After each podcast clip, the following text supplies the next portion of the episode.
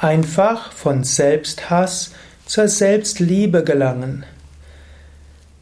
Es gibt Menschen, die haben eine große Abneigung gegen sich selbst. Man könnte sagen, sie hassen sich selbst. Und Selbsthass kann große Probleme bewirken, für sich selbst wie für andere.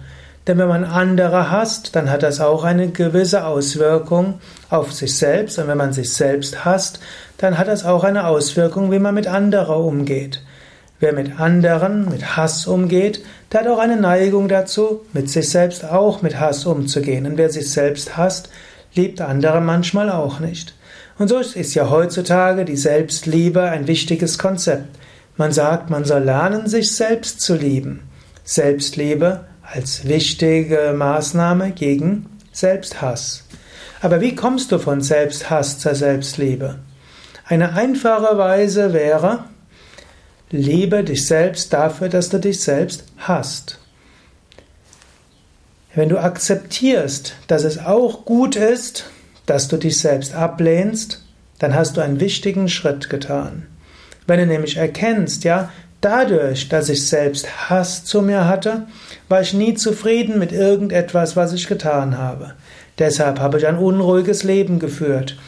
Deshalb habe ich immer wieder Neues gemacht. Deshalb war ich mit nichts zufrieden. So habe ich vieles gelernt, vieles getan in diesem Leben, viele Einsichten gehabt. Es war gut, dass ich mich selbst nie angenommen habe, wie ich bin. Und es ist auch weiterhin gut, dass ich mich nicht so annehme, wie ich bin. So bleibe ich in Entwicklung. Die Art von Selbsthass, die ich habe, und die Art Selbstablehnung hat ihre Funktion. Ich nehme sie an. Und deshalb bin ich ein guter Mensch, weil ich mich selbst nicht so mag, wie ich bin.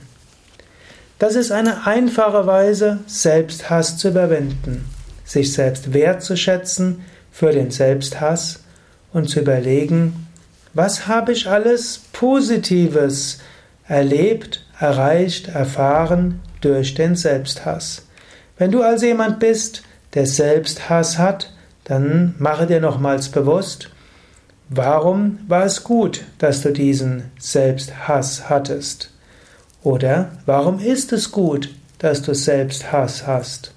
In welchem Standpunkt der spirituellen Suche ist das etwas Gutes? War es etwas Gutes? Wenn du deinen Selbsthass als gut akzeptieren kannst, dann ist viel gewonnen. Ich weiß, Selbsthass führt auch zu Selbstbestrafung, zum Selbstquälen, Selbstverletzung und so weiter.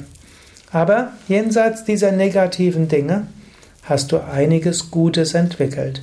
Du hast kein normales Spießbürgerleben gehabt, sondern du hast ein besonderes Leben gehabt. Und das ist gut.